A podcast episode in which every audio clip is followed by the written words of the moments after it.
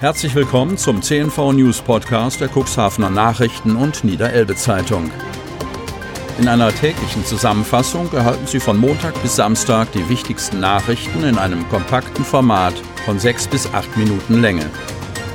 Am Mikrofon Dieter Bügel.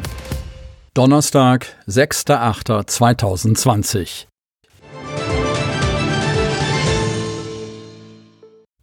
Kein Nachweis über durchgeführte Covid-19-Tests bei Hausärzten.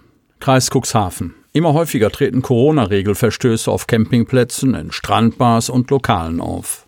Trotzdem gab es drei Wochen lang keine Corona-Neuinfektionen im Kreis Cuxhaven.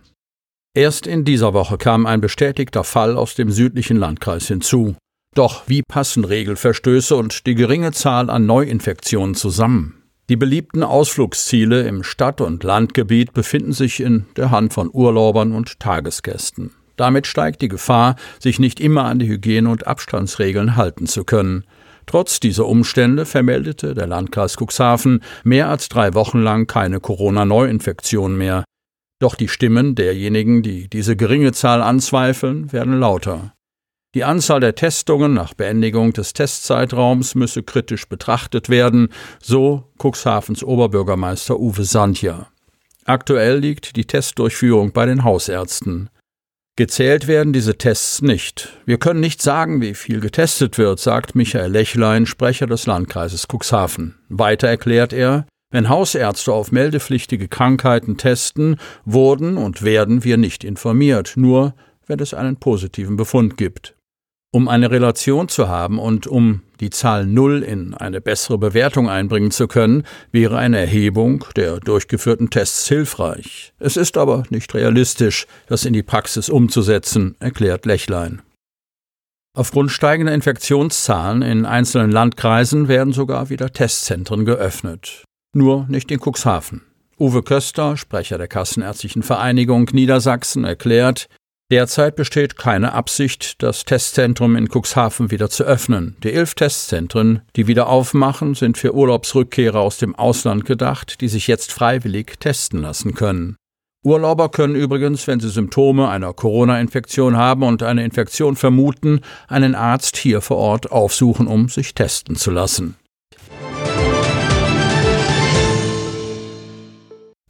Emmeraut Kabeljaufilet am Cuxhavener Kühlhaus. Cuxhaven. Der französische Trawler mit dem Namen Emmeraut, Heimathafen Saint-Malo, ist ein baugleiches Schwesternschiff der beiden DFFU-Trawler Cuxhaven, gebaut 2017, und Berlin 2018. Die norwegische Werft Michael Bast hat noch ein viertes Schiff dieser Baureihe nach dem Rolls-Royce-Design gebaut. Das ist die unter britischer Flagge fischende Kirk Keller, Heimathafen Hall. Wie international die Hochseefischerei inzwischen aufgestellt ist, zeigt, dass gerade erst der spanische Trawler Lodeiro im Auftrag der Deutschen Fischfangunion DFFU in Cuxhaven Filetware gelöscht hat. Am Dienstagabend folgte nun der französische Trawler, der am Mittwoch auf eine Dockschleusung für den neuen Fischereihafen wartete. Bis Freitag werden am Cuxhavener Kühlhaus rund 600 Tonnen Kabeljaufilet gelöscht.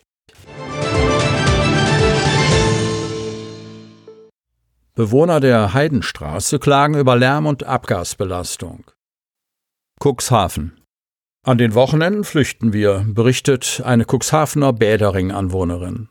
Wenn zusätzlich zum üblichen Durchgangsverkehr Herrscharen von Tagesgästen in ihren Autos in Richtung der Cuxhavener Strände streben, halte man es in der Heidenstraße auf die Dauer nicht aus. Lärm- und Abgasbelastung sind dort kein neues Problem.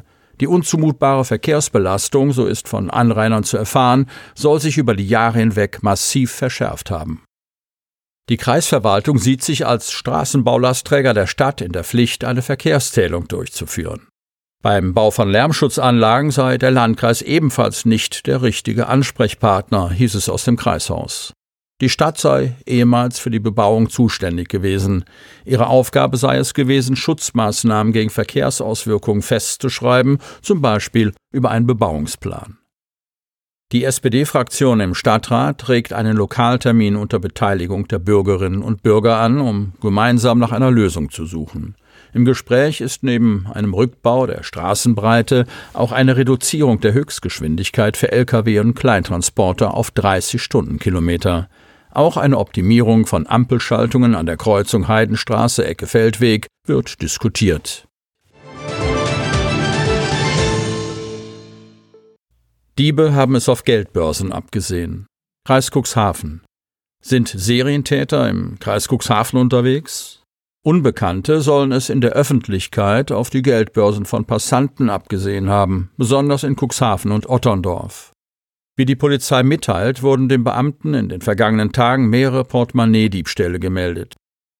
Im gesamten Landkreis, vor allem im Stadtgebiet von Cuxhaven und in Otterndorf, sollen sich die Taten ereignet haben. In den meisten Fällen hätten der oder die Täter eine kurze Unachtsamkeit ausgenutzt, Sie schnappten sich die Geldbörsen aus der Handtasche. Einen ersten Hinweis hat die Polizei schon registriert. In einem Fall wurde der Inhalt einer Geldbörse am gleichen Tag des Diebstahls gefunden, in Bremerhaven-Lehe. Das Bargeld fehlte allerdings bereits. Die Polizei rät aus aktuellem Anlass, tragen Sie Wertgegenstände nah am Körper, lassen Sie Rucksäcke und Handtaschen niemals unbeaufsichtigt. Achten Sie auf Ihre Umgebung.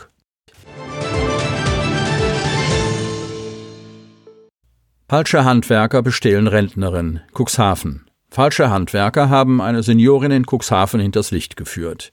Die Unbekannten stahlen der Dame Schmuck und Geld. Am Montagvormittag klingelte ein Mann an der Haustür der 81-Jährigen, wie die Polizei mitteilt. Der Unbekannte erklärte, er sei Handwerker und müsse Messungen an den Wasserrohren durchführen. Die Seniorin ließ den Mann ins Haus und dann ins Badezimmer. Nur kurze Zeit später verabschiedete sich der Unbekannte wieder und gab an, dass alles in Ordnung sei. Am nächsten Tag folgte das böse Erwachen für die Seniorin. Sie stellte fest, dass Schmuck und eine Geldkassette aus dem Schlafzimmer fehlten. Die Polizei geht davon aus, dass der Mann, der sich als Handwerker ausgegeben hatte, die Seniorin ablenkte. Dadurch soll die Frau nicht mitbekommen haben, wie eine weitere Person die Wohnung betrat und den Schmuck sowie Geld mitgehen ließ. Die Polizei erklärt, Handwerker und Mitarbeiter von Versorgungsstellen wie Gas, Wasser oder Strom melden sich immer vorher an, meist schriftlich. Betroffene sollten immer misstrauisch sein, sich den Ausweis zeigen lassen und gegebenenfalls beim genannten Betrieb anrufen. Sie hörten den Podcast der CNV Medien, Redaktionsleitung Ulrich Rode und Christoph Käfer. Produktion Rocket Audio Production.